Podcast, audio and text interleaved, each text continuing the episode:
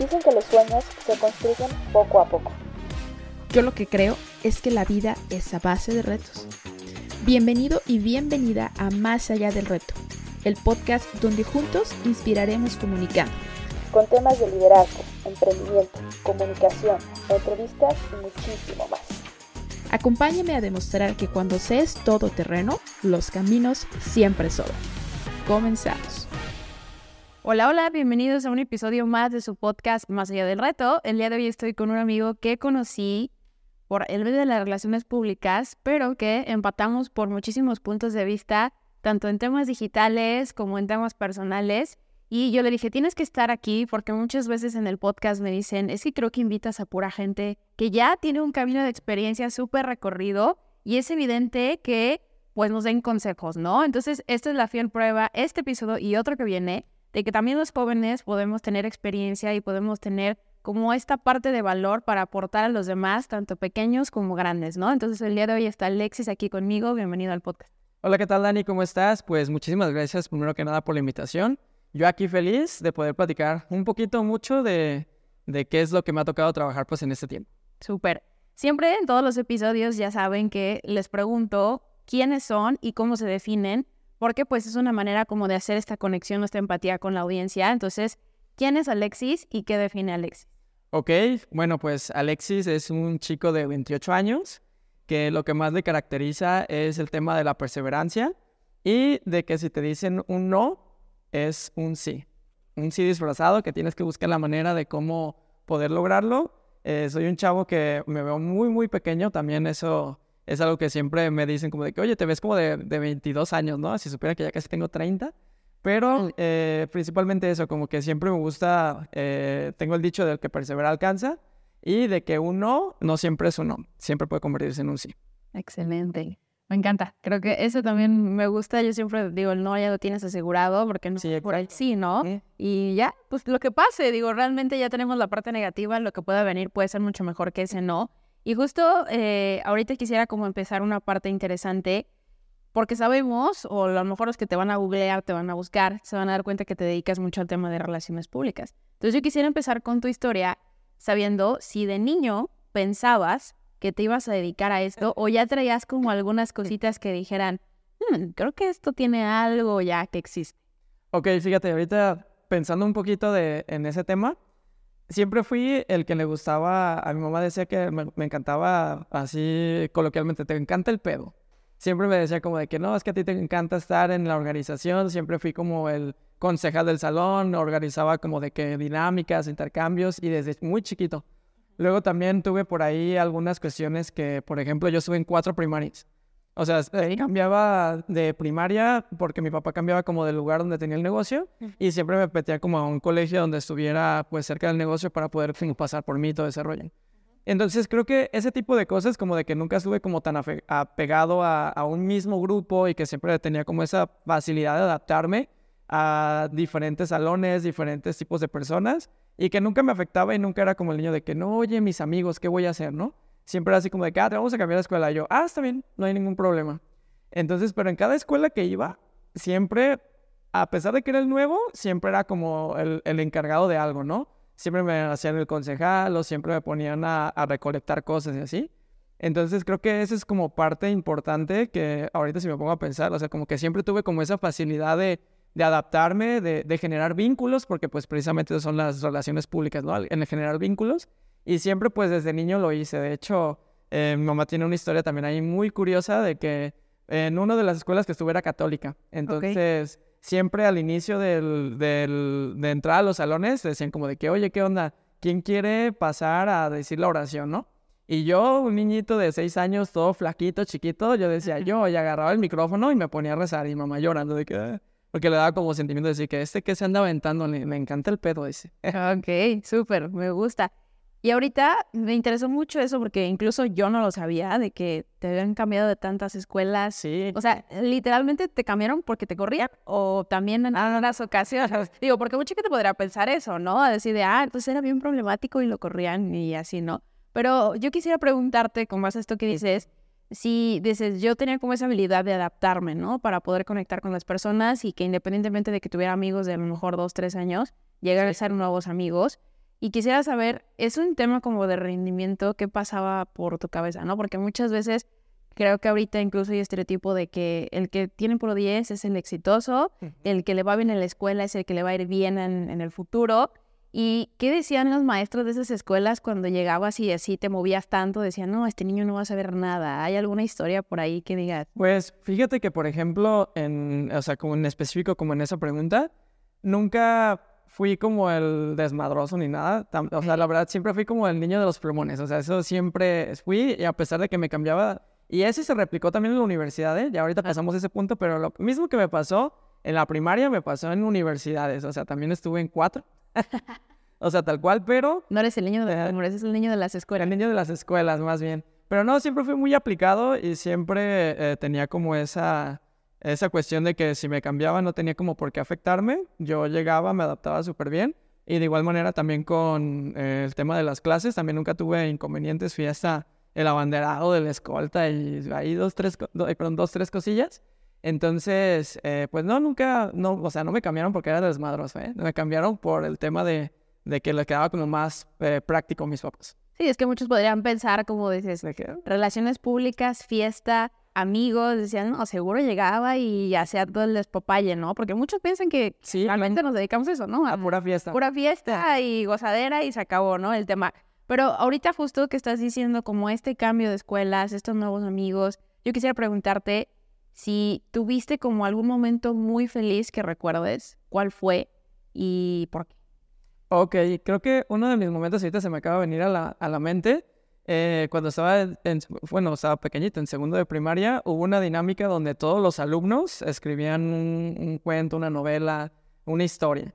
Y todos esos cuentos los ponían tal cual en un libro, que era el libro de, o sea, sacaban una cada edición cada año. Ajá. Y ahí podías empezar a leer y hasta te dabas cuenta de que historias bien fumadas, de que no es que le pasaba? O sea, yo tengo ese libro todavía y a veces lo leo y veo lo que yo escribí y dije, ¿qué estaría, o sea, ¿en qué estaba pensando el Alexis de siete años? Claro. En segundo de primaria cuando escribió eso. Pero fue uno de mis momentos más felices y creo que también va un poquito de relación como con lo que hago ahorita. Porque siempre me gustaba contar historias, siempre me gustaba crear momentos, crear realidades y generar pues precisamente esos vínculos, ¿no? Entonces, yo cuando leo ese libro, siempre viene a mi mente como de que, no está padrísimo que en mi niño de, ese tiempo eh, haya tenido como el valor de escribir algo que sabía que iba a estar en, un libro, que un libro que todavía tengo. Y es uno de los momentos que más me gustan porque es como el recuerdo más bonito que tengo de esa escuela. Y así de cada escuela creo que prevalece un recuerdo muy padre Inclusive amistades, todavía tengo amigos y todavía estoy en chats ahí como, como de mamás, de con los, con los que estuve en, en esos diferentes momentos. Y últimamente ya no nos hemos juntado tanto, pero eh, siempre soy como de que los sigo teniendo en Facebook, en Instagram. De repente nos, nos contestamos historias y anteriormente nos eh, seguíamos juntando también, con diferentes de cada etapa, pues. Ok, ok. Y digo, si se puede, cuéntanos un pedacito de qué es lo que tenía eso, digo, porque muchas veces creo que tenemos todos recuerdos, fotos, videos, así, que luego decimos, ¿por qué me vestía así? ¿Por qué hablaba así? ¿Por qué pensaba esto? ¿Por qué? ¿Qué tenía de especial eso que acabas de recordar ahorita? Que a lo mejor dices, órale. Ok, ¿qué tenía de especial? Mm, pues fíjate que en esa temporada también creo que es algo de lo que me gusta hablar. Fue cuando tuve un mayor acercamiento, por ejemplo, con mi papá, porque en ese tiempo, tal cual, salía de la escuela y me iba a la oficina de mi papá. Mi papá es diseñador gráfico. Okay. Entonces ahí aprendí dos, tres trucos también de cosas de diseño gracias a que estuve con él. Pero fue una temporada muy bonita porque yo siempre, a pesar de que a lo mejor me ven de que soy más apegado con mi mamá y así, eh, también fue una temporada donde siempre estuve como muy del lado de papá y le aprendí muchísimas cosas que ahorita le agradezco, o sea, que soy el joven que soy ahorita porque le aprendí lo mejor a ambas partes, ¿no? Como a mi mamá y a mi papá y que me también toda esa dinámica que viví en ese momento me ayudó, como te digo, a decir, ah, no importa que me cambien de escuela, eh, voy a conocer mejor, voy a conocer más gente. Y fue gracias como a ese tipo de cosas que, que pasé en esos momentos. Ok, me encanta. ¿Y había algo escrito ahí que tal vez haya pasado en este preciso momento? Porque ya ves que mucha gente dice que cuando como que no sé, tu subconsciente lo, lo mencionas mucho o incluso lo escribes, es como decretar que algo va a suceder. ¿Había algo en esa historia o en eso que escribiste que ahorita que reaccionas un poquito dices, órale, esto sí pasó, aunque probablemente lo escribí muy chiquito y está sucediendo o me sucedió o, o estoy como que viendo que va a suceder. ¿Había algo así? Fíjate, el, el título del cuento que escribí, hasta está medio raro que yo en mi mente dije, ay, me habré equivocado cuando lo escribí, pero quizás ahorita que lo dices no. Se llamaba La brujo malvada que conquistó el mundo. Ahorita está como muy en tema la cuestión de, de género, Ajá. eh, con esos temas que pues yo todavía me sigo empapando para pues entender un poquito más, tema de pronombres y así. Pero a lo mejor en ese punto estaba como en mi mente ya un poquito de apertura a esos temas al momento de querer escribir así como la brujo y luego otra vez malvada que conquistó el mundo. Y por ejemplo la historia también que hablaba de eso era de una bruja, brujo, está un poquito confuso, de un personaje. de un personaje. Ajá. que tenía la convicción de, de conquistar al mundo, pero para bien. O sea, tenía como una, una línea de que lo que, que- o sea, quería conquistarlo para quitar todos los problemas que había. O sea, problemas de, yo recuerdo que escribía como cosas de, de que había guerras, de que había problemas de que no, no todo el mundo tenía para comer. O sea, como ese tipo de cosas, como también, por ejemplo, venían de una línea que era católica, siempre, por ejemplo, la historia de ayuda al prójimo, eh, si hay una persona que necesita tu ayuda, ayúdalo. Y a lo mejor yo con mi mente como que lo rebusqué, lo eché toda una licuadora y salió como esa historia. Pero porque siempre también lo tengo como muy en mí, que el hecho de como de siempre ayudar. Ujú. Y por ejemplo también ahorita que, que salió ese tema, siempre me ha gustado como vincularme a una causa social o ver como de qué manera lo que yo hago tiene un impacto más allá. Entonces, esa historia traía como esa línea, ¿no? Como de que conquistar el mundo, pero para algo bueno, ¿no? Para tratar de solucionar ciertas cosas. Entonces, quizá por ahí eh, lo voy a volver a leer. eh, ahorita que ya a lo mejor tengo esta, esta pregunta que me hiciste para encontrarle por ahí el mensaje secreto, Ok. encriptado que dejé. a los siete va, años. va a ser como esa historia como los Simpson, ¿no? Que de la nada, ah, es que los Simpson predijeron esto. Ándale. Ahora vamos a contar que tu historia predijo, no sé, cualquier cosa que está cosa. sucediendo ahorita. Esta estaría Puede ser. ¿no? Pero está padre, o sea, me encanta, me encanta eso. Y quisiera retomar lo que dijiste como de tu papá, porque creo que se me hace algo súper valioso. Creo que muchas veces hay chavos o incluso niños o jóvenes que nos Ujú. pueden estar escuchando que dicen, es que mis papás trabajan muchísimo, ¿no? Sí, o yo no. Hay gente muy fuerte, no sé si viste este video de este niño, creo que es japonesito, Ah, sí, que empezó a que- contar todo lo que vivía. ¿no? Claro, o sea, que, que dices, wow, o sea, ¿a qué nivel estamos llegando de que un niño de esa edad diga, pues es que no sé si le caigo bien a mi mamá. ¿no? Y que muchos tal vez a veces por el trabajo sienten como o tienen esa percepción. Y se me hace muy padre que tocas esta parte, porque seguro hay muchos niños o jóvenes que a veces les ha tocado estar como en los trabajos de sus papás y que a veces en lugar de ver eso tal vez como una bendición, pues lo ven como, ah, me traen aquí, ¿no? Entonces, Sí, se me hace muy padre que digas tú eso de que fue como la manera en que conecté con mi papá y, y que pues a pesar de que estaba trabajando, pues fue cuando más me acerqué con él. ¿Tienes algún recuerdo así en su oficina? Digo, poniéndolo como ejemplo de que seguramente muchos estaban, porque por ejemplo a mí me pasaba que cuando mi mamá, mi mamá es maestra, Ajá. mis veranos eran estar en la universidad, ¿no? Entonces, después yo decía, voy, ¿por qué me la paso aquí? Y después cuando entré a esa misma universidad a estudiar, para mí era como caminar en mi casa, ¿no? Ok, Entonces- sí, pues ya la conocí. ¿Tienes alguna anécdota de eso con tu papá por ahí? Sí, fíjate que, bueno, por ejemplo, ahorita, y justamente fue hace rato que estaba en, en- trabajando, que empezaron a poner canciones y salió una canción de Robbie Williams, la de Eternity. Y esa canción, te lo juro, que fue en esa misma etapa que yo estaba en a los siete años. O sea, creo que todo va alrededor de eso y ahorita se va deshilando. Eh, empecé yo a escuchar como esas canciones y empecé como con ese tipo de música. Y siempre yo me le pegaba a mi papá, o sea, como que siempre también tuve ahí como ese, eh, esa parte creativa queriendo despertar. Ajá. Y ahorita pues que me dedico a todo el tema de las industrias creativas también, que me cuentan en este mundo de las relaciones públicas y el marketing digital. Eh, el tema de, de pegármela a mi papá y aprenderle un poquito, yo siempre también fui muy curioso. O sea, siempre era el niño que preguntaba todo. Entonces yo llegaba y me lo sentaba y yo, oye papá, ¿esto cómo lo haces? Ah, yo me, a lo mejor me explicaba y yo no lo entendía, pero ya después, eh, cuando ya empecé a trabajar con él también, cuando se volvió a cambiar de, de espacio, Ajá. eh, que estaba yo como en atención al cliente, yo recibía archivos y todo el rollo, y ya le sabía un poquito de todo lo que le aprendí. Ok. Entonces, esa parte de que también mi papá es- tiene un carácter fuerte, yo también tengo un carácter fuerte, pero a pesar de eso le aprendí como mucho en ese tipo de cosas, y te digo, fue la parte donde más conecté, y le agarré gusto de que inclusive, por ejemplo, a la fecha, seguimos, a veces hay cosas que me dice, oye, necesito hacer esto, ¿me puedes ayudar? Y yo, ah, sí, pero porque ya sé cómo hacerlo. Súper. Me encanta. Me encanta esta parte como de curioso, ¿no? Creo que Sí, la, la curiosidad. creo que es la parte como en la que aprendes más, este, preguntando, ¿no? A mucha gente le da miedo preguntar a veces. Y creo que es lo más cool, ¿no? Porque saber incluso hasta de cosas que dices tú, ay, eso nunca en la vida tal vez lo voy a usar, pero está súper interesante. Y más bien la curiosidad salvó al gato, no lo mató. Sí, súper. me encanta, me encanta. Después de todos estos cambios de escuela, después de todo lo que pasó, porque incluso estás diciendo que en universidades pasaba lo mismo, pasaste por cuatro, y estos cambios tan drásticos en la vida de Alexis, ¿qué pasó cuando fuiste creciendo? ¿Cómo te fuiste encaminando a lo que en este punto pues estás en tu vida?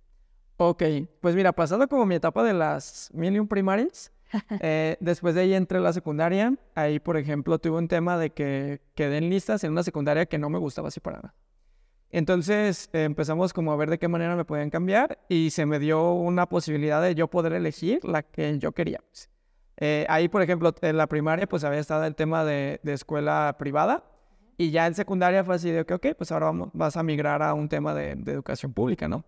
Entonces mi papá me dijo, oye, yo estudié en esta. Y te digo que como ya tenía como varios años de que estaba como conectando más con mi papá, me llevó a conocerla y fue una de las mejores cosas que pude haber hecho y una de las mejores etapas que he tenido, que es la parte de la secundaria, donde estuve en una donde conocí un deporte que me, que me gusta, que se llama el frontón. Ahorita ya no, ya no lo juego, pero en ese tiempo como que le agarré el gusto a los deportes, en específico a ese, y empecé como que a jugar y todo el rollo. En la secundaria también, por ejemplo, yo siempre venía de haber trabajado, de haber, perdón, estudiado en la mañana. Pasa este cambio de que, o sea, sí te podemos cambiar a la que elijas, pero vas en la tarde. Entonces yo dije, ok, pues vamos intentando. También era algo nuevo para mí porque yo siempre era como de que, ok, me levantaba temprano, terminaba, salía de la escuela y tenía toda la tarde libre. Aquí era otra metodología diferente donde pues ya era al revés. O sea, haz pendientes de la mañana, te vas a estudiar a la tarde y sales noche.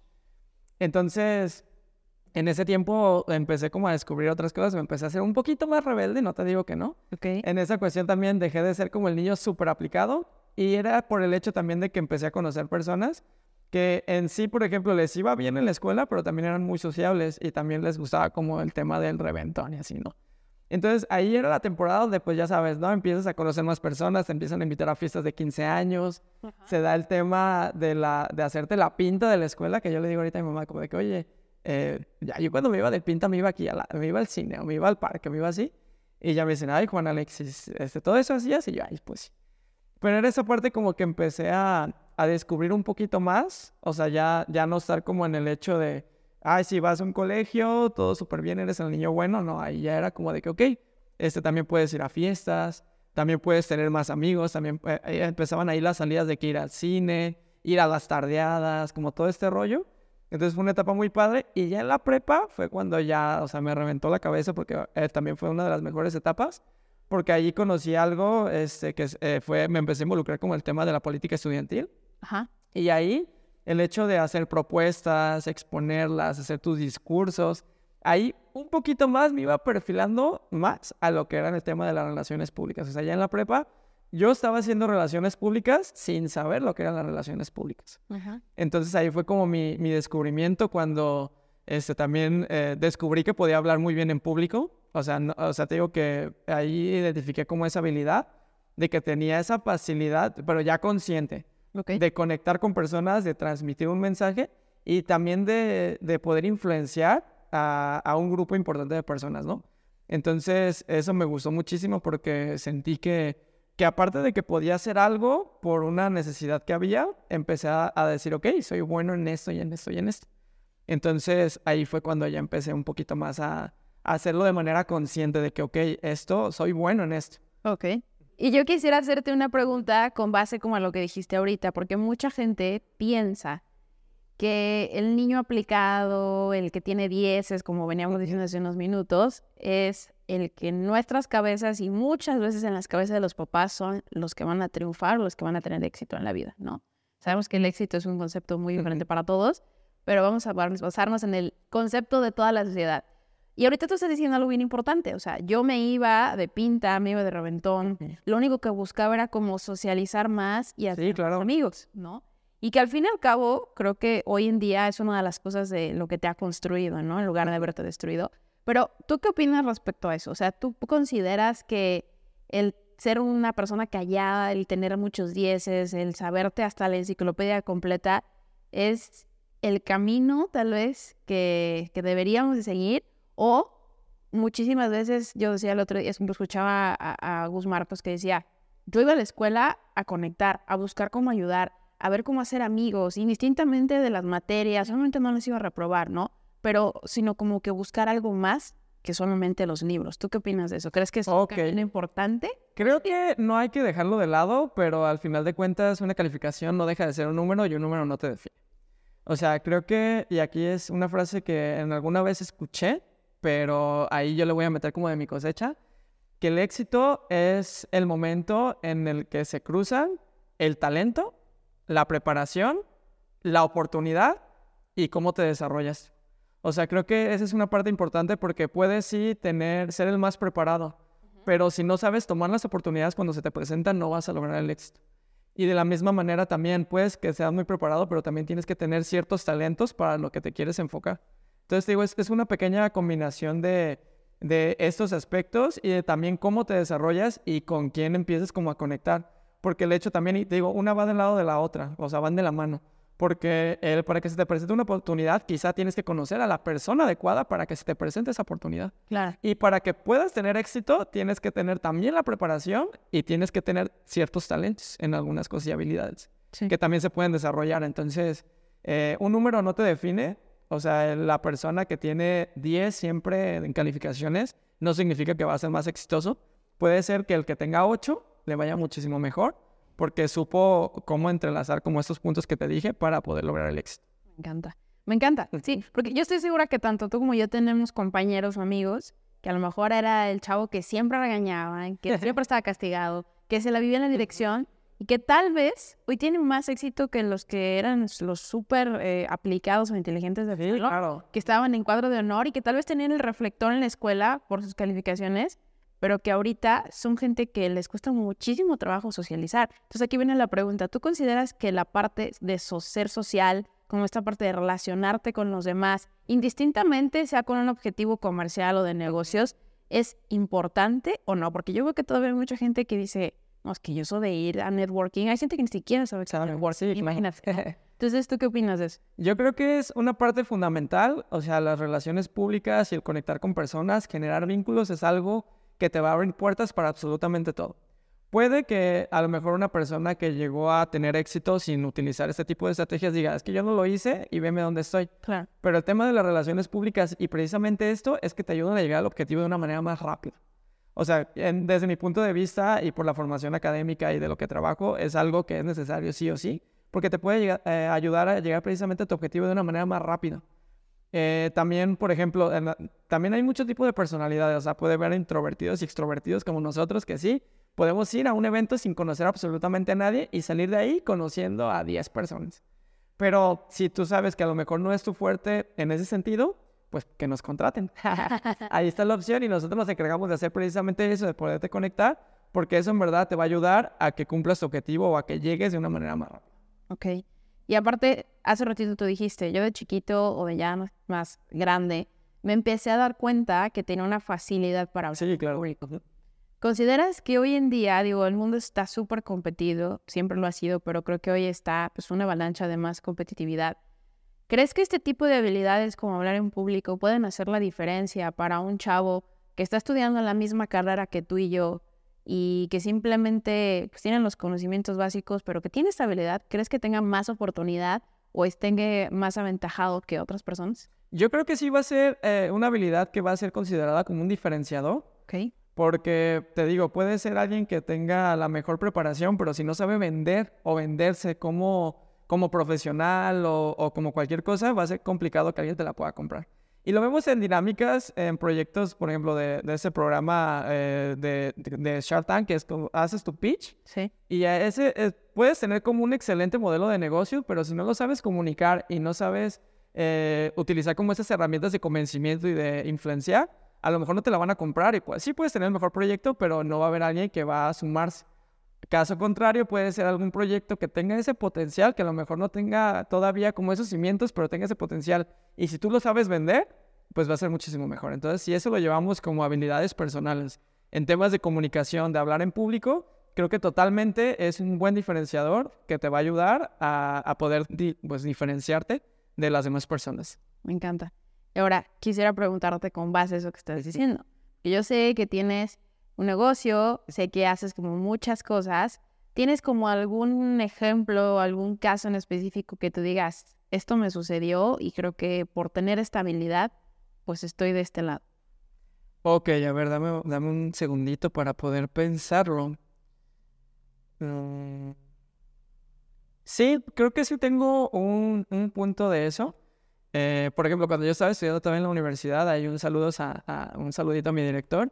Él, por ejemplo, siempre nos invitaba a eventos de networking. Y era así como de que, oye, eh, tengo este, vente para acá para que conozcas personas. Yo en mi mente, de estudiante joven, eh, millennial, siempre decía, ay, no, qué flojera ir a desayunar con viejitos. O sea, yo siempre decía, no, no, no, yo no quiero desayunar a, a eso porque no, no es mi mood, yo quiero hacer otras cosas. Entonces hubo un momento en el que le dije a Carlos, le dije, Carlos, está bien, eh, te acepto una invitación, vamos yendo para allá a ver qué onda. Quiero, te digo, también esa curiosidad que yo tenía que dije, bueno, eh, también no tengo que quedarme con la máscara de, ay, soy joven y voy a querer hacer todo diferente. Claro. También hay que aprender del camino que tienen todas las personas, pues ya aventajadas, y es una frase que también me, me gusta mucho de, también un saludito a, Ana Mendoza, que le, le escuché esa frase y voy a tomar la este, el atrevimiento de decirlo, que experiencia y juventud es la mejor fórmula. Ajá. Y esa la escuché precisamente yendo a uno de esos eventos, que dije, ok, vamos yendo, ya escuché. Y es totalmente cierta, porque ambas partes se necesitan. Este, nosotros necesitamos aprender del camino que ya llevan aventajado y ellos necesitan como de esas ideas nuevas que nosotros traemos para poder lograr cosas mejores. Entonces, eh, cuando yo empecé a ir a esos eventos y lo veo ahorita que ya estoy yendo y que ya tengo un círculo muchísimo más grande de personas, que yo sí me veo, por ejemplo, ese evento fue hace un año, la primera vez que yo fui. Ahorita pasó un año exactamente y si yo me veo antes de haber, ido, de haber tomado esa decisión de, de empezar a involucrar en esto, al Alexis que soy ahorita, tengo muchísimo más este, eh, red de contactos, tengo muchísimas más personas que conozco estoy en un punto totalmente diferente y ahorita estoy trabajando proyectos que hace un año no me imaginé que fuera a trabajar. Entonces, todo por esa decisión de decir, ok, vamos intentando esto también. Entonces, eso como esa habilidad de poder conectar y de aceptar el hecho de que, ok, vamos a, ir a este tipo de cosas que a lo mejor no eran mi máximo en este momento, ahorita ya es como de que, ok, sí, ya voy a, a tomar todas las oportunidades que se me presenten.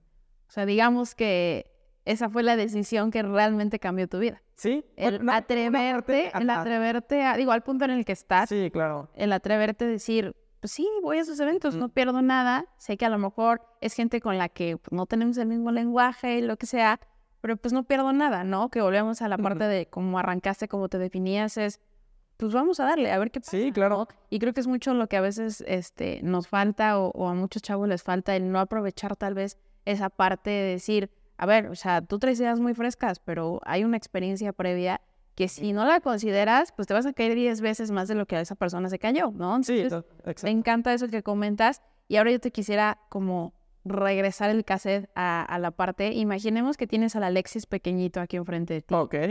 Y entonces, ¿qué le dirías a ese pequeño Alexis que te está viendo los ojos? ¿Qué le dirías a Alexis?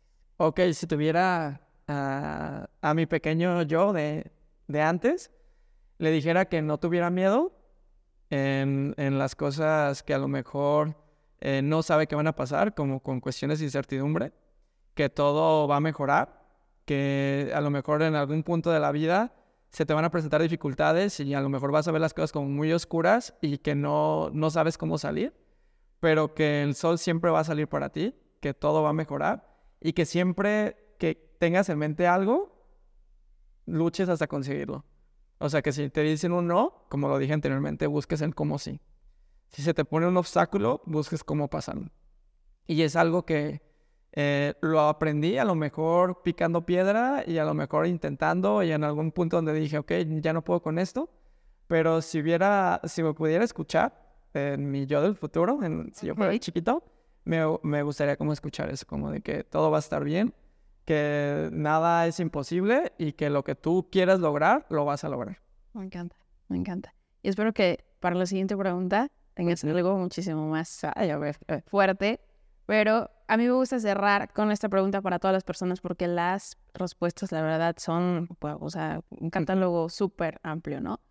Si tuvieras un avión para poder dejar un mensaje en el cielo y que todo mundo lo pudiera ver sin distinción, ¿qué mensaje dejarías para todos? Ok, puede ser el mensaje y como el contexto, sea, todo lo demás. Ok, creo que hay una frase que a mí siempre me gusta y es un mensaje que dice, vive la historia que quieras contar. O sea, tal cual tienes que hacer todo lo que tú quieres, vivir todo lo que tú quieres para decir, ok, y contarle a las demás personas y que a lo mejor te puedan ver como un, un ejemplo. Yo, por, e, eh, te digo, retomando como un poquito el tema de, de, las escuelas, de que te digo, en la primaria me pasó eso, en la universidad también, y cuando estaba tratando de encontrar qué era lo que yo quería hacer, ¿no? Eh, pasé por mi fragmento arquitecto, o sea, tuve ahí un, semestre que estudié arquitectura, me gustaba, pero no me encantaba. Ahí encontré otra de las cosas que me gustaba, que era como el tema de organizar eventos. Eh, tomé un diplomado de eh, planeación y organización de eventos sociales. Al final no me dediqué a eso, pero también me, despertó como algo por ahí. Después, empecé, eh, por eso mismo, empecé a estudiar turismo y ahí encontré tal cual el concepto de relaciones públicas. Después me cambié a relaciones públicas en la misma universidad, pero no me encantaba porque yo era de la primera generación y ya tenía muchos años ahí en ese centro. Entonces dije, no, me voy a cambiar y me volví a cambiar de universidad. Entonces, el mensaje detrás de esto es como yo estaba en mi búsqueda de, vivir todo eso que yo quería contar, o sea, de que, ok, soy esto, eh, me quiero dedicar a esto, no me gustó, no importa, si algo no te gusta, cámbiate, o sea, no, el hecho de, quedarte en un mismo lugar nada más porque las personas te dicen, si entras a una carrera te tienes que quedar ahí, terminarla y ya cuando la termines, si quieres, estudiar otra cosa, es algo que a mí no me definía y que no era la historia que yo quería contar. O sea, yo quería, eh, esa es la parte que te digo, yo quiero contar una historia de que puede ser lo que tú quieras hacer, casi como dicen en Barbie, como dice Barbie.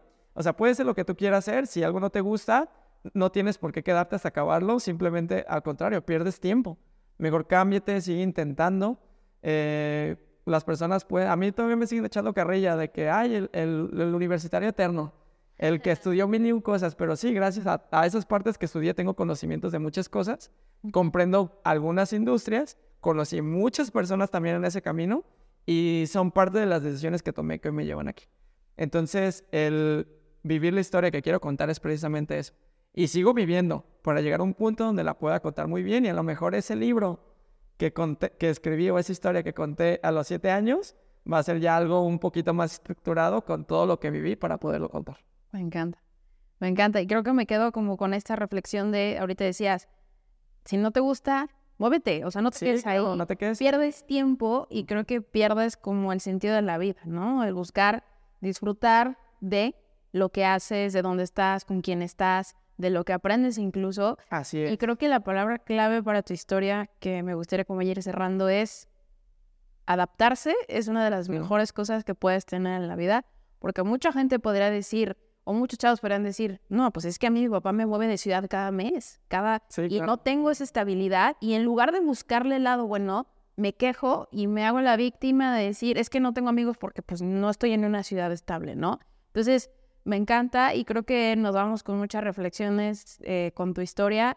Espero que les haya gustado, espero que hayamos podido aprender un poquito de que independientemente de la situación en la que estemos, independientemente de lo que estemos pasando, buscarle como el lado bueno y buscar a las personas adecuadas, pues te pueden llevar a ir a otro nivel, ¿no? muchos lugares. Entonces espero que hayas disfrutado esta plática más que esta entrevista, Alexis. Este, muchísimas gracias por tu tiempo y la verdad me quedo pensando muchísimas cosas. No, pues gracias a ti nuevamente por la invitación. Creo que me hiciste conectar con mi yo de hace muchos años eh, creo que tienes esa habilidad también de, conectar y de que nos abramos a sacar cosas que a lo mejor ni siquiera habíamos pensado, ¿no? Ahorita yo también me llevo muchísimas reflexiones eh, de cosas que me hicieron recordar, pues precisamente esta entrevista. Ojalá que las personas que vean eso también, si les haya gustado, que a lo mejor lo poquito mucho que, que platicamos aquí en, en, este espacio les ayude también en, en alguna cosa. Y pues eh, sería todo. Muchísimas gracias, Dani. Gracias también a ti. Y pues gracias a ti que como cada semana estás aquí escuchando el pendiente de tu podcast, eh, me gustaría dejarte solamente como esta pregunta. Hoy hazte esa pregunta de si realmente en donde estás y lo que estás haciendo te está haciendo feliz, porque recuerda que estás perdiendo el tiempo y no lo tenemos comprado. Así que espero que así sea. Muchas gracias y hasta la próxima. Gracias por formar parte de un episodio más de tu podcast Más allá de reto. No olvides compartirlo y así juntos inspirar comunicando. Hasta la próxima.